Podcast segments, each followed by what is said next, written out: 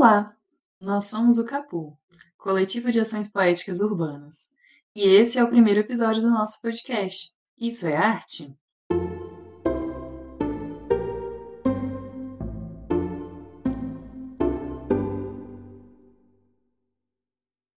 Esse episódio do nosso podcast foi contemplado pela Lei Aldir Blanc do Estado de Goiás, que é uma realização do governo federal através do Ministério do Turismo e da Secretaria Especial de Cultura do Governo Federal, do Governo de Goiás e da Secretaria de Estado de Cultura de Goiás. Mas o que é o Capu, afinal? Somos um coletivo artístico da cidade de Goiás formado por pessoas interessadas em arte, arquitetura e urbanismo, que desenvolvem práticas e pesquisas que relacionam a cidade com a arte. Atualmente, o Capor é formado por seis pessoas, eu sou a Jana Cândida. Eu sou Ítalo Ribeiro. Eu sou a Victoria Regina. Oi, gente, aqui é o Thiago Lopes. Oiê, meu nome é Ana Vitória. Eu sou o Emiliano Freitas. Hoje, no nosso podcast Isso é Arte, vamos falar um pouco sobre manifestações de arte urbana, comentar sobre artistas e coletivos que produzem essas obras, entender como que surgiu essas expressões e suas mudanças ao longo dos anos. Tá com você, Emiliano? Então, é, nesse nosso primeiro episódio, a gente vai tratar um pouco sobre as histórias da arte urbana. Mas antes disso, eu acho que é importante a gente conversar também sobre o que, que cada um de nós entende por arte urbana, ou arte pública, ou arte na cidade. Então, gente, para mim, a arte urbana se estabelece a partir da diluição entre barreiras do público e do privado, entendendo o público como espaço urbano e o privado, como as inquietudes, reflexões do artista. E tudo isso no espaço temporal onde as relações entre obra, pública e artista se borram. Ou seja, podemos compreender a arte urbana a partir dessa tríade no meu modo de ver. E você, Thiago?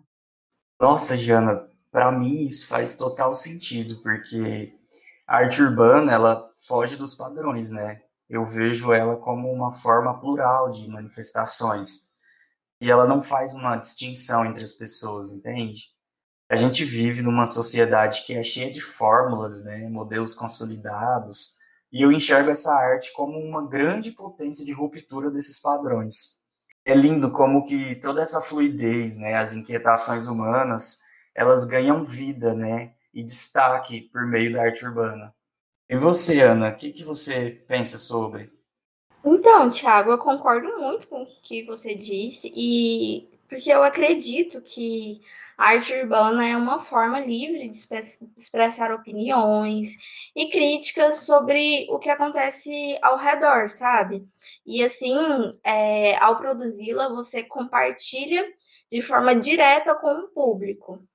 Olha, é, concordo muito com o que os colegas estão comentando e eu vejo que a cidade é o grande palco das nossas vivências. Nessa perspectiva de arte urbana, eu enxergo como uma democratização mesmo. Não apenas de acesso, sabe? Mas também de possibilidade de manifestações.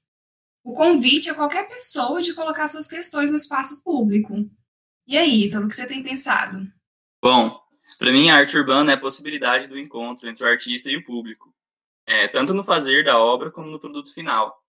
A cidade é o local do encontro e do embate de ideias. Ela sendo esse espaço da arte urbana, ela passa essas características para as obras que são realizadas nela. A partir do que cada um falou, eu acho importante a gente começar a contextualizar então a história da arte urbana a partir da Roma Antiga, é onde surge essa ideia do monumento como revelação da estabilidade e da duração de valor estético. E é aí onde a arte tem entre suas principais funções é, celebrar a glória do Estado. Na Roma Antiga, é quando inaugura o juízo das artes é como forma de legitimação desses poderes. Né? Fazendo um gancho com a ideia do monumento romano, a gente pode citar alguns que ainda estão de pé, como a coluna de Focas, no Fórum Romano, o Arco de Sétimo Severo e a coluna de Marco Aurélio, construída em 193 d.C. E tem uma curiosidade importante nessa coluna de Marco Aurélio, é que no século XVI a igreja mandou colocar uma imagem de São Paulo, onde provavelmente existia a imagem de Marco Aurélio. E essa imagem do apóstolo está lá até hoje. Só que o Império Romano não vivia só de arte oficial e seus monumentos, não. Por exemplo, Pompeia, a cidade que foi soterrada pelas lavas da erupção do Vesúvio no ano de 79 d.C., guardou os registros de sua arte profana, que ficou protegida pelas lavas. Hoje é possível encontrar nas ruínas desde pichações dos romanos, que registravam seu cotidiano, até críticas e comentários sobre o governo. E tem-se também registros de cunho sexual, com conteúdos eróticos, como algumas imagens fálicas indicando onde eram os prostíbulos da cidade. Mas aí vem a queda do Império Romano, né? E a arte produzida na Idade Média tem uma ligação forte com a igreja. Isso mesmo. Na Idade Média, as praças concentravam o mercado e as celebrações dos milagres, além das encenações das vidas dos santos e via sacra, contando com grandes estruturas visuais e vários efeitos especiais. Isso permitia que toda a celebração pudesse ser vista e acompanhada por uma multidão de pessoas, e lembrando que a maior parte da população era analfabeta, então essa arte na rua era um modo que a igreja é, encontrou de se aproximar dos fiéis e tornar mais acessível sua atividade pedagógica cristã. Além das práticas religiosas, também desenvolviam nas praças as atividades comerciais. Então, tudo isso mantinha vivo os espaços e as ruas das cidades. Aí vem o Renascimento, né, Tiago? Isso mesmo, Jana no Renascimento a gente pode ver que o sagrado ele vai começar a se separar do profano, né? Vai ter ali uma ruptura. Isso vai ser refletido nos monumentos das próprias cidades, porque eles vão acabar perdendo seu sentido religioso e ganhando um significado muito mais relacionado ao cultural, ao estilo greco-romano. Daí vem o papel que eles assumem de testemunho da história das cidades, né? As praças elas vão ganhando estátuas e obeliscos como símbolos e representação dos poderes políticos, para exaltar as figuras de homens e heróis. E aí, com todo esse contexto, né, eu fico assim me perguntando é, qual que vocês acham que pode ser considerado um grande exemplo de arte urbana aí nessa época do Renascimento? Então, Thiago, para mim, o maior exemplo de uma escultura pública no Renascimento é o Davi de Michelangelo, é, que foi esculpido em Florença de 1501 até 1504 e colocado na Piazza della Signoria. É, o enorme bloco de mármore que a estátua foi realizada, ele já tinha sido trabalhado anos antes por outros artistas, no intuito de ser uma escultura para ser colocado na Catedral de Santa Maria del Fiore.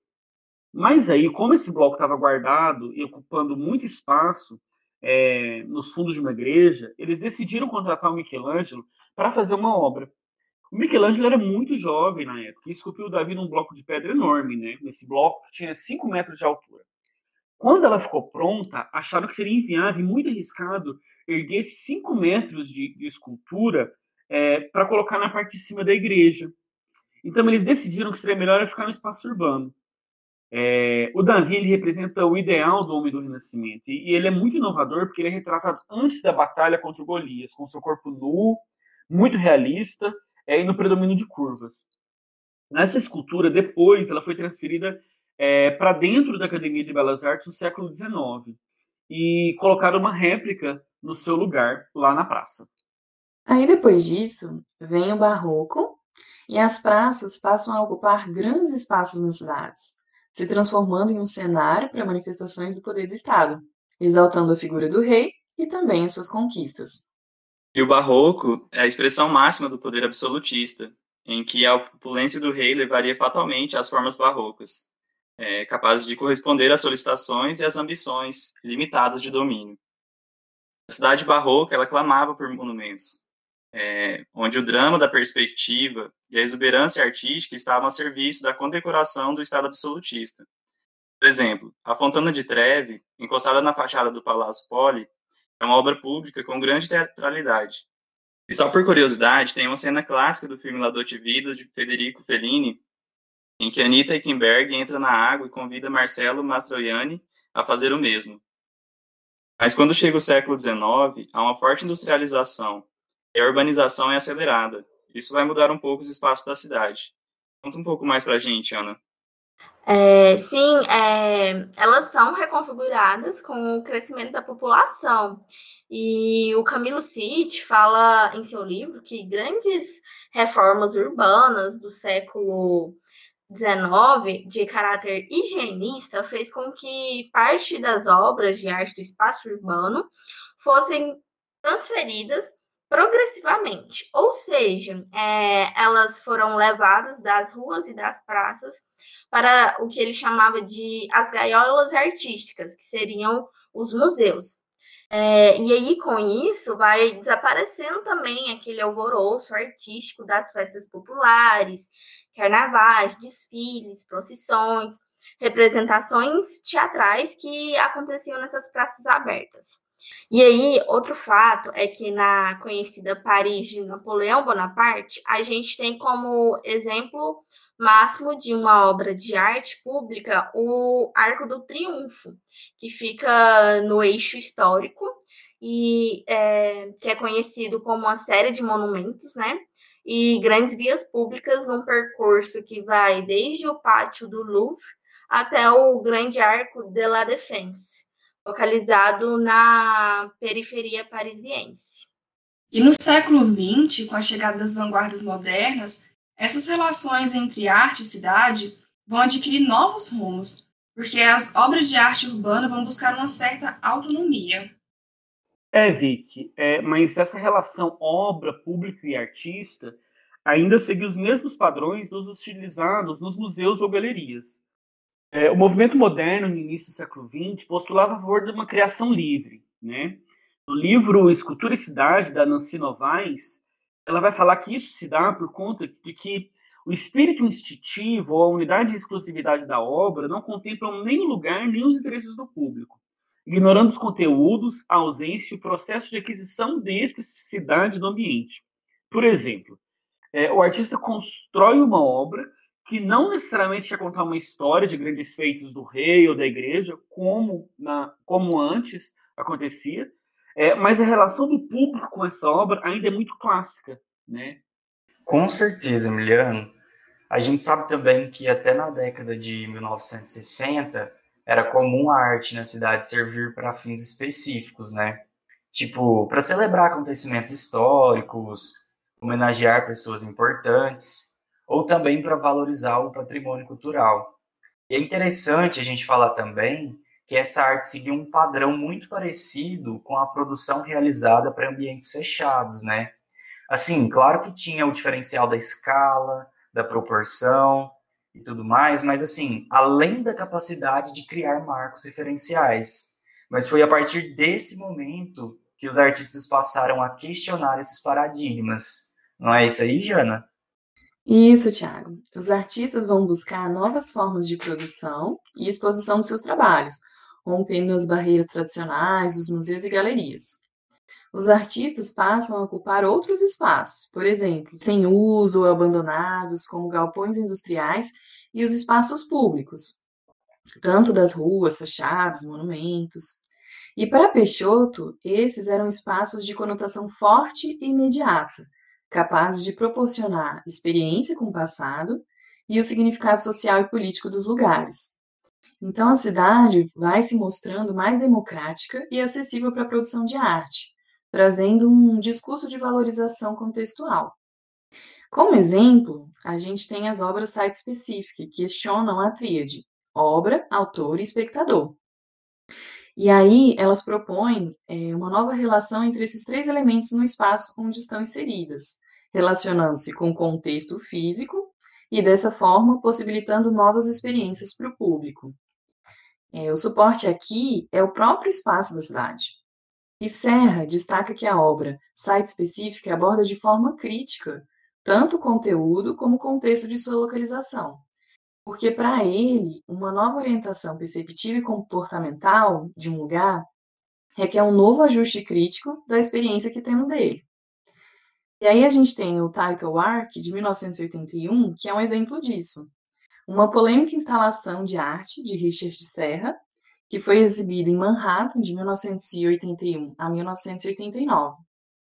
É, caminhando pela Federal Plaza, em meio ao dinamismo metropolitano de Nova York, o passo era interrompido por uma estrutura enorme de aço, uma placa de 36,6 metros de comprimento por 3,6 metros de altura. Dá para imaginar, né? com uma leve curvatura e um aspecto enferrujado atravessando toda essa área. Então, ao contorná-la para chegar a algum dos inúmeros prédios nas proximidades, podia-se apreender a sua real dimensão. Vocês conseguem imaginar? Pois bem, a obra deu o que falar. Após um acirrado debate público, a escultura acabou sendo removida em 89 como resultado de um processo federal. Richard Serra ficou conhecido por suas grandes esculturas de aço que questionam o espaço, sendo grande parte de suas criações site específico, obras nas quais o espaço de exposição é incorporado à obra, como vemos nesse exemplo. E minha dúvida é quando é que o grafite e outras manifestações do hip hop começam a invadir as cidades? Então, o grafite e todas as suas derivações vão surgir na década de 1970 em Nova York, nas periferias da cidade. Ele foi marcado pela existência de gangues e, para além disso, foi marcado também por uma grave crise financeira, por índices altos de criminalidade e pela presença de drogas pesadas como crack e corrupção policial também. A maioria dos artistas do grafite daquela época moravam nas áreas mais pobres da cidade, como o Harlem, o Brooklyn e o Bronx. Os artistas utilizavam os muros das cidades como telas para expressarem seu cotidiano, criando códigos próprios e se desdobravam em diversas outras linguagens dentro do universo hip hop.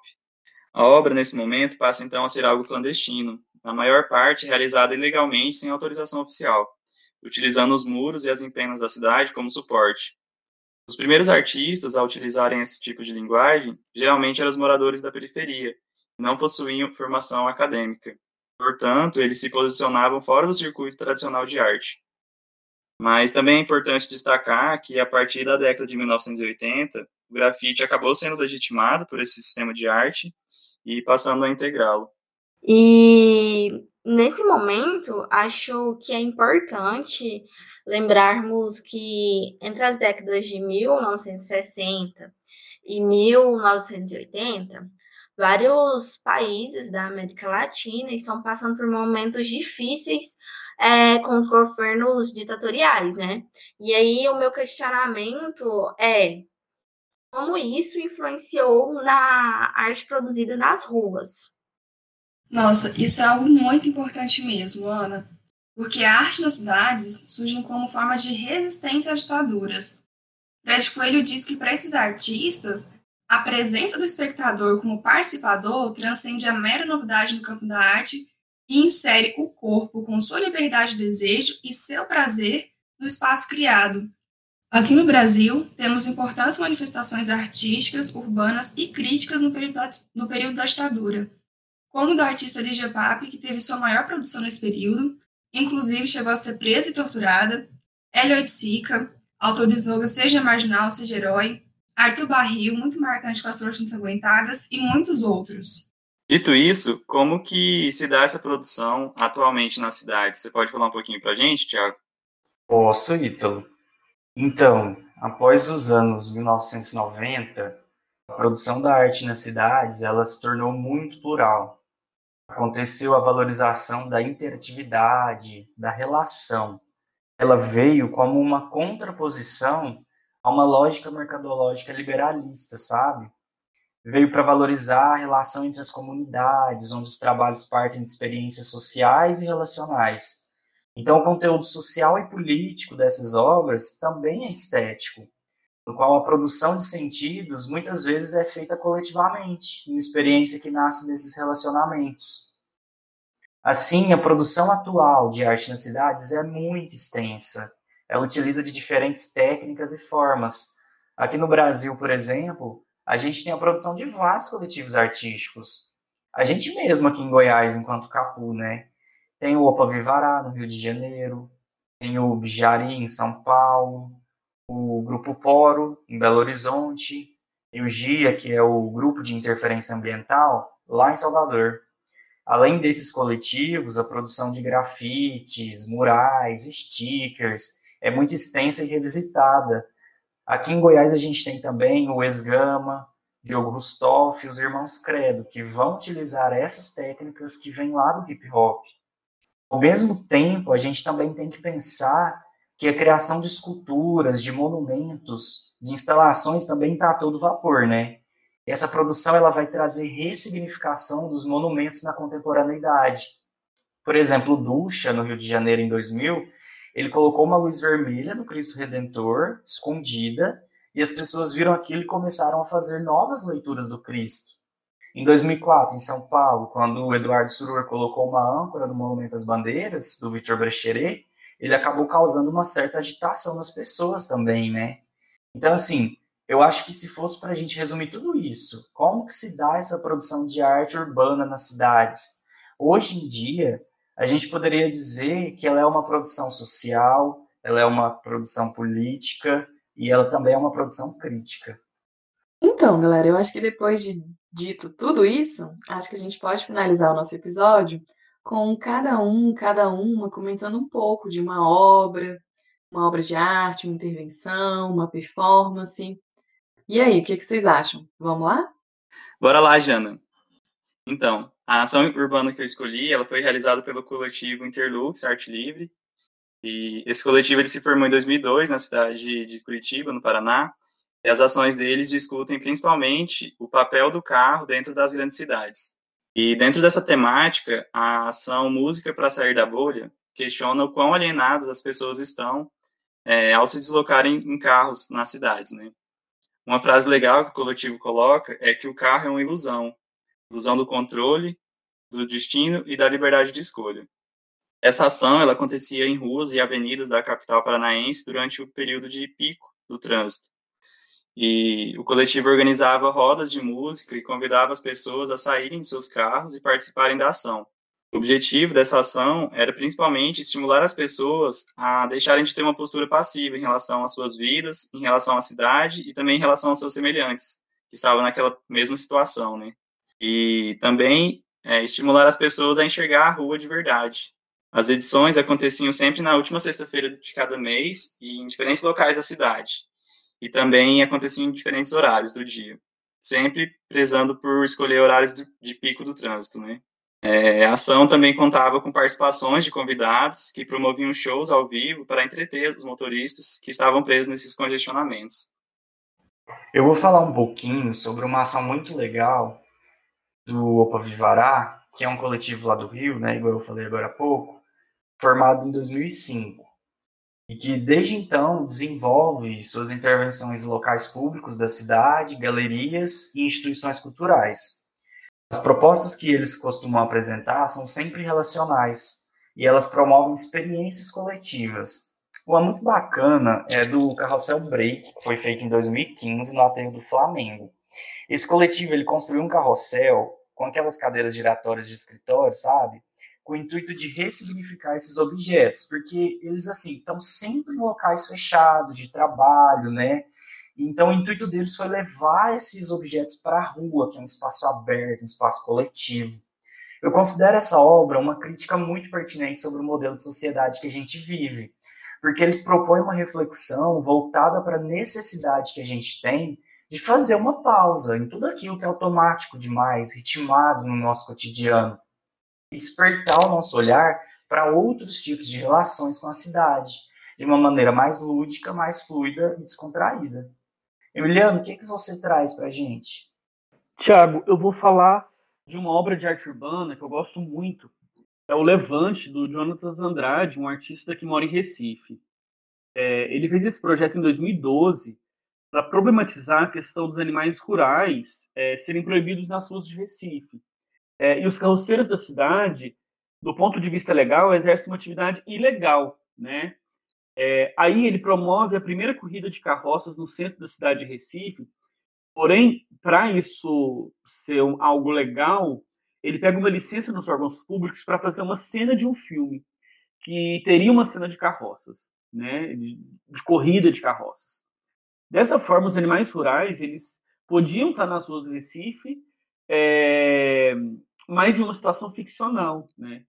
Então ele promove essa corrida refletindo sobre as fricções dessas relações entre o espaço rural e o espaço urbano e as contradições das leis desse mundo de coexistências, né? Para fazer esse evento, o artista distribuiu panfletos em lugares frequentados por esses carroceiros, como feiras, né? Esses carroceiros muitas das vezes eles ficam trazendo os alimentos da zona rural para para ser vendido em feiras, feiras livres, feiras populares, né? E aí ele ia divulgando essas corridas, que inclusive contou com vários prêmios, assim. Essa urbana acabou gerando alguns produtos, né? Como a ação em si, os registros da ação e um filme que, que chama O Levante. Já no meu caso, eu vou destacar as intervenções poéticas realizadas pelo coletivo Transverso no espaço público. É, esse, foi um, esse é um coletivo que foi criado em 2011 e desde então trabalha com arte urbana e poesia a partir de técnicas como stencil, o lambi-lambi, o grafite, a performance, criação de monumentos, entre outros. Os poemas e os desenhos do coletivo são autorais, é, criados sempre de forma coletiva por eles para a rua. As palavras deles para serem fluídos e aproveitados por aqueles que andam pela cidade à procura de poesia. Então, o coletivo busca é, a construção de uma identidade estética e discursiva, aliando plasticidade e conteúdo, e inspirada nas formas poéticas concisas, como os dos provérbios brasileiros e o poema objeto concretista. Tem duas que eu gosto muito, então, assim, andando pela cidade você consegue ver várias das obras deles, mas tem duas em específico que geralmente, quando eu estou em Brasília, eu sempre vejo, que é Alimente os Pássaros Imaginários e Brasília expande a distância entre os corpos. E elas sempre me deixam refletindo. Então é um pouco de poesia aí no meio da correria do cotidiano. Tem uma intervenção que me chamou muita atenção um tempo atrás e sempre me vem em mente, que é a Praia Atlântico Clube, da dupla Slend Orland, formada pela Inês Link, que é artista visual e cenógrafa, e a Luísa Gans, que também é artista visual e arquiteta. É, elas trabalharam em suas intervenções as relações entre a arte, a natureza e a cidade, e nos convidando a refletir sobre outros modos de vida. Bom, essa intervenção foi realizada em 2010 em Belo Horizonte transformando uma área baldia entre rodovias em um clube praia.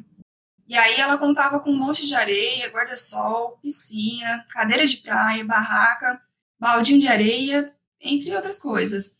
E para acessar e utilizar esse espaço, foi vendida cotas familiares a 50 centavos, criando ali uma nova paisagem, interação da comunidade e, e principalmente reflexões sobre o espaço público e sua utilização. É, hoje eu queria falar com vocês de um artista que eu conheci há pouco tempo, através de pesquisas que fizemos para preparar o nosso mini curso. Que, e esse artista é o Johnny Martins. Ele é um artista de Porto Alegre que em 2004 criou um personagem indígena é, conhecido como Xadalu. Então, é, ele resolveu desenvolver adesivos com o rosto desse personagem e inicialmente espalhar por toda Porto Alegre. Mas a obra foi crescendo tanto que, por meio de trocas entre artistas, é, hoje o rosto do Xadalu é encontrado até mesmo fora do país. Essa é uma arte que tem como objetivo denunciar e conscientizar o público para as questões da causa indígena, da arte de rua e da organização do espaço urbano. E o que eu acho mais legal dessa, dessa ação é que o Dione, que inclusive hoje é conhecido como Xadalu, ele, ele mesmo que produz todos os adesivos por meio da técnica de serigrafia. É isso, gente. Antes de nos despedirmos encerrarmos essa conversa, deixamos aqui duas perguntas para a gente pensar durante esse dia ou observar alguns detalhes da cidade na próxima vez que a gente for às ruas, né? É, a primeira é: quais os limites da arte que tem a cidade como suporte? E a segunda, como que se dá a produção de monumentos na contemporaneidade? Se quiserem, podem compartilhar conosco suas reflexões. Esperamos que essa seja a primeira de muitas trocas por aqui. Vocês podem nos encontrar no Instagram, arroba capu, Goiás, com YZ, e no Facebook e YouTube, Capu, Coletivo de Ações Poéticas Urbanas. Vale lembrar que o projeto desse episódio do podcast Isso é Arte foi contemplado pela Lei Aldir Blanc do Estado de Goiás, que é uma realização do governo federal através do Ministério do Turismo e da Secretaria Especial de Cultura do Governo Federal, do Governo de Goiás e da Secretaria de Estado de Cultura de Goiás. Tchau, gente. Até o próximo episódio. Até a próxima, pessoal. Tchau, tchau. Beijo, gente. Até mais. Tchau, gente. Valeu. Beijos, até a próxima. Tchau, gente. Beijo para todo mundo.